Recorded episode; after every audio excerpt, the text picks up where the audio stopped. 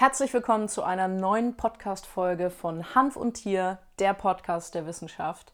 Heute habe ich dir ein extrem spannendes und vor allem ein unfassbar umfangreiches Thema mitgebracht, und zwar die Endokannabinoide und ihre Aufgaben im Körper unserer Haustiere.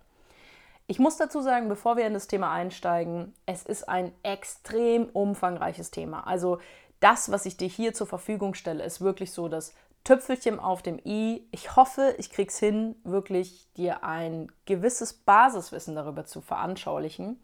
Und ich möchte nicht unerwähnt lassen, dass es eben extrem komplexe Zusammenspiele sind. Heißt, Endokannabinoid-System, die Cannabinoid-Rezeptoren als auch die Endokannabinoide, die wir uns jetzt mal im Detail anschauen, das ist ein hochkomplexes System. Nichtsdestotrotz, erstmal das Intro und dann geht's sofort los. Hanf und Tier, der einzigartige Podcast der Wissenschaft. Viel Spaß mit deiner Gastgeberin Susanne Gruber. Die Endokannabinoide sind sogenannte Liganden. Das sind Stoffe, die an einem Zielprotein bzw. an einem spezifischen Rezeptor im Körper binden können. Endokannabinoide als auch Phytokannabinoide, also pflanzliche, die wir von außen zufügen können, sind fettlöslich. Und eine Besonderheit, also ich habe es ja gerade schon gesagt, es ist erstmal das, was wir jetzt besprechen, ist überwiegend Wissen, was wir aus der Humanmedizin oder aus Studien am Menschen oder an Tierversuchen, die auf ja, Erkenntnisse für die Anwendung oder eben Prozesse im menschlichen Körper abzielen. Das hat den ganz einfachen Hintergrund, dass wir in der Tiermedizin, wie schon mal gesagt, kaum wissenschaftliche Forschung haben, geschweige denn spezifische Forschung. Das heißt, die paar Forschungen, die wir haben, sind entweder schon extrem alt und haben sich zum Beispiel mal mit Themen beschäftigt wie, hm, was passiert denn, wenn ich einem Hund eine extrem hohe Dosis THC gebe? Und generell sind die Forschungen auch überwiegend am Hund und ähm, zum Beispiel bei der Katze oder auch beim Pferd haben wir kaum. Also da haben wir vielleicht gefühlt ein oder zwei Studien, die sich mal mit irgendwas beschäftigt haben. Deswegen ist es extrem wichtig, dass wir da für belastbare Fakten und auch für belastbare Anwendungsmöglichkeiten in den nächsten Jahren wissenschaftliche Studien bekommen, die uns einfach Klarheit über die Prozesse geben. Warum? Weil, wie schon zu Beginn gesagt, es ist ein extrem kompliziertes System. Es ist eine Interaktion von so vielen Rezeptoren und verschiedenen spezifischen Stoffen, dass es leicht zu sagen wäre, ah ja, jetzt haben wir hier mal kurz eine Studie gemacht und jetzt wissen wir schon explizit, wie das im Körper funktioniert. Das ist auch das, weswegen ich immer sage, nicht wundern, wenn die Tierärzte aktuell vielleicht noch nicht so hundertprozentig davon überzeugt sind. Das hat natürlich einfach so den Hintergrund, die sind generell natürlich darauf bedacht, dass sie sagen, okay, wenn es wissenschaftliche Studien gibt, die mir belastbare und auch nachweisbare Fakten zu einem Thema geben, dann kann ich das annehmen, weil dann ergibt es Sinn. Nur weil die Heidrun und ihr Dackel mal ein CBD-Öl genommen haben und das bei denen gut funktioniert hat, das ist noch keine, das ist noch keine fundierte Aussage, dass das bei allen Hunden oder zum Beispiel bei allen Katzen funktionieren könnte. Also das bitte immer im Hinterkopf behalten. Ganz wichtig ist, dass wir zum Beispiel auch, also das, was wir jetzt schon wissen, ist, dass zum Beispiel es einen Unterschied bei der CB1-Rezeptordichte im Hirn bei Hunden im Vergleich zu uns Menschen gibt. Das bedeutet, dass Hunde extrem sensibel auf die berauschende Wirkung von THC reagieren. So, ich habe das in einer anderen Folge schon mal erwähnt. THC ist in meiner persönlichen Auffassung und wenn wir tierärztliche Kollegen in den USA, in Kanada, dort wo ähm, ja, Cannabis zum Teil schon legal ist, also entweder einzelne Bundesstaaten oder ein Cannabis ist seit 2018 legalisiert, dort ist quasi ein gewisser Gebrauch von auch anderen Cannabinoiden, also zum Beispiel THC. Und die Erfahrungen sind durchaus positiv. Was wir nicht vergessen dürfen, wir haben eben diese hochsensible Reaktion von Hunden durch diese hohe CB1-Rezeptordichte im Hirn. Das heißt, man muss explizit wirklich ganz, ganz genau wissen, was man tut, weil im anderen Fall diese Hunde natürlich in einen berauschenden Zustand kommen, der absolut unerträglich für diese Hunde ist. und der natürlich auch nicht wünschenswert ist und dann auch keinen medizinischen Nutzen mehr hat. Ja? Das heißt, man kann das anwenden. In Deutschland finden wir uns natürlich in der Situation wieder, außer für Patienten und das natürlich auch nur im Humanbereich, ist Cannabis aktuell nicht zugänglich. Das heißt, wenn wir hingehen würden, haben wir zum einen das Problem, dass wir kein kontrolliertes, standardisiertes Produkt auf dem Schwarzmarkt bekommen und dass wir uns durch den Erwerb von zum Beispiel Cannabisblüten definitiv strafbar machen. Das heißt, das nur als Side-Information. Es ist leider aktuell noch nicht anwendbar und ich denke, das wäre auf jeden Fall extrem interessant, weil es da, wie gesagt, gerade zum Beispiel auch ähm, Cannabinoide wie THC in Kombination mit CBD ähm, in den USA extrem großartige Beispiele zeigen bei der Behandlung von verschiedenen Krebsarten. Das ist durchaus nicht von der Hand zu weisen. So, lass uns mal die Endokannabinoide, also das, was wir jetzt schon über sie wissen, grundlegend anschauen. Wir haben zum einen bestätigterweise das Anandamid und das andere ist das 2-Arachidonylglycerol. Ich werde das generell als 2-AG der Einfachheit halber abkürzen. Es gibt noch zwei andere äh, ja, mögliche Endokannabinoide, die eben zum einen am CB1 oder am CB2 Cannabinoidrezeptor im Körper anbinden können.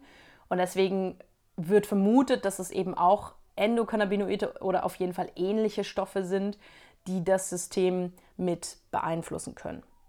Schauen wir uns das Ananda mit an. Das Wort stammt vom Sanskrit-Wort Ananda und bedeutet quasi übersetzt Glückseligkeit. Heißt, es gibt ähm, erste Ansätze, die vermuten lassen, dass es zum Beispiel an äh, der Freude und an der Belohnung beteiligt ist. Und da gibt es immer wieder die Stimmen, die auch sagen, ja, es ist halt zum Beispiel an diesem sogenannten Läuferhoch beteiligt.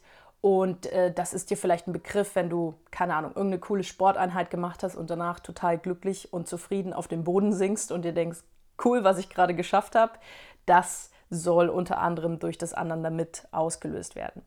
Es ist nur nach Bedarf im Körper. Das bedeutet, es ist nicht jetzt zum Beispiel wie eine Blutzelle dauerhaft im Körper, sondern wenn der Körper sagt, ah, Organ X oder Stelle Y, da brauche ich jetzt mal Endokannabinoide, dann werden die hergestellt. Um sie herstellen zu können, braucht der Körper sogenannte FAAH, also Fettsäureamid-Hydrolase Fette.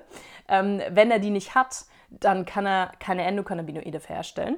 Für das 2AG gibt es ein anderes, das erzähle ich dir gleich noch.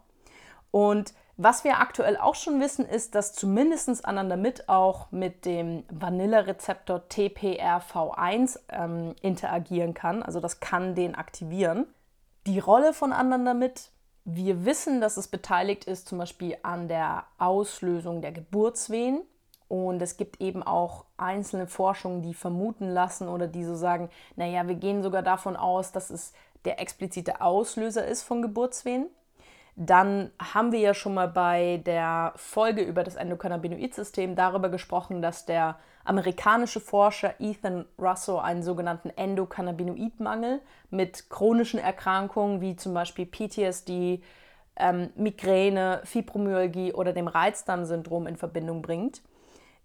Zu diesem Thema, also gibt es einen Endokannabinoidmangel beim Tier, haben wir bisher überhaupt gar keine Forschung. Also wir wissen nicht, ob das stimmt oder ob wir das fürs Tier anwenden können.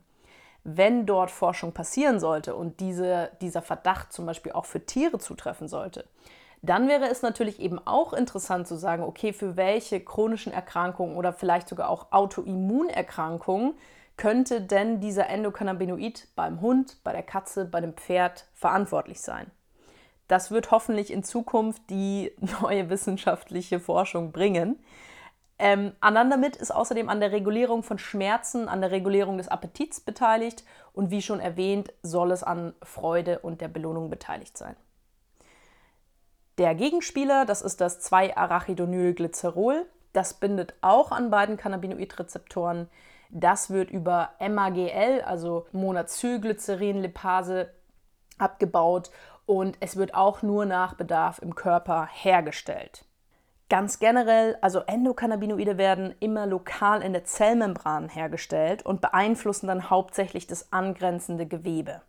Die Rolle von 2-Arachidonylglycerol im Körper haben wir zum Beispiel die Regulierung des Appetits, die Regulierung von Schmerzen, verschiedene Funktionen des Immunsystems und es stimuliert auch das Knochenwachstum. Also wie du vielleicht sehen kannst, ist die Aussage schon ganz klar oder das, was wir wissen, dass Endokannabinoide an ganz entscheidenden Funktionen und Abläufen in unserem Körper und im Körper unserer Haustiere beteiligt ist.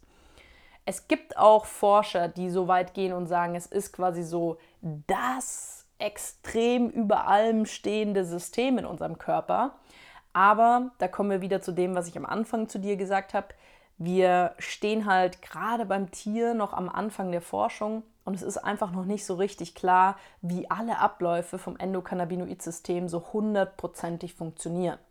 Es wird auch die nächsten Jahre extrem spannend sein, wenn wir immer spezifischere Erkenntnisse bekommen, um eine pharmakologische Eigenschaft zum Beispiel auch eben von ja, den Hämmern oder Aktivierern verschiedener Rezeptoren zu finden, um dann gewisse Krankheitsverläufe beeinflussen zu können oder eben Krankheiten vermeiden zu können. Also ich, also ich hoffe, ich kann mich hier gerade irgendwie so halbwegs vernünftig ausdrücken. Es ist einfach ein extrem umfangreiches Thema. Und wie gesagt, ich glaube, ich kann dir echt nur gerade so, ein, so einen Bruchteil davon mit an die Hand geben. Was wir nicht vergessen dürfen, das haben wir auch schon besprochen, und zwar in der Folge über das Endokannabinoid-System.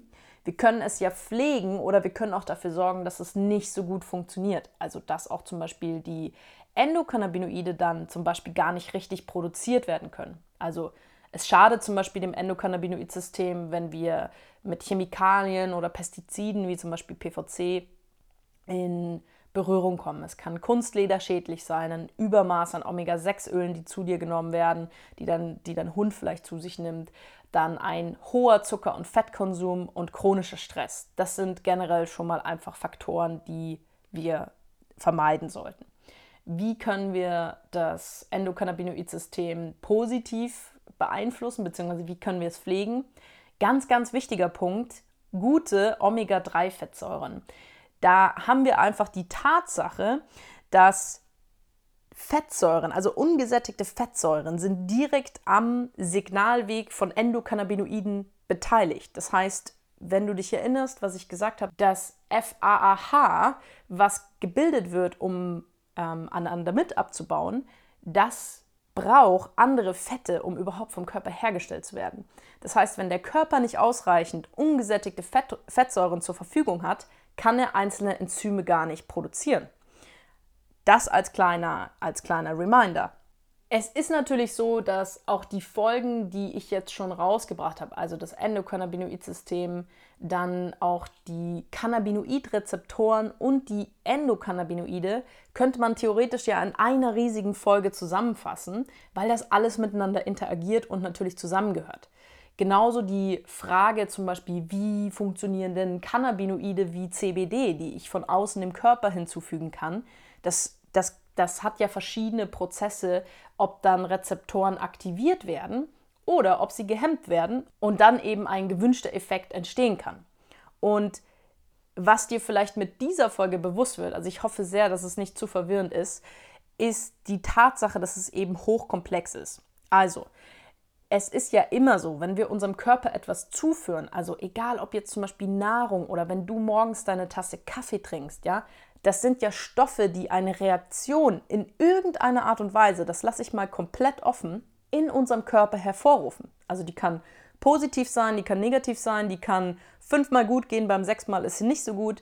Das ist ganz normal, wie unser Körper funktioniert. Und es ist eben ein extrem komplexes, aber unfassbar faszinierendes Meisterwerk, wie das alles im Idealfall eben perfekt miteinander ineinander greift und quasi perfekt aufeinander abgestimmt funktioniert.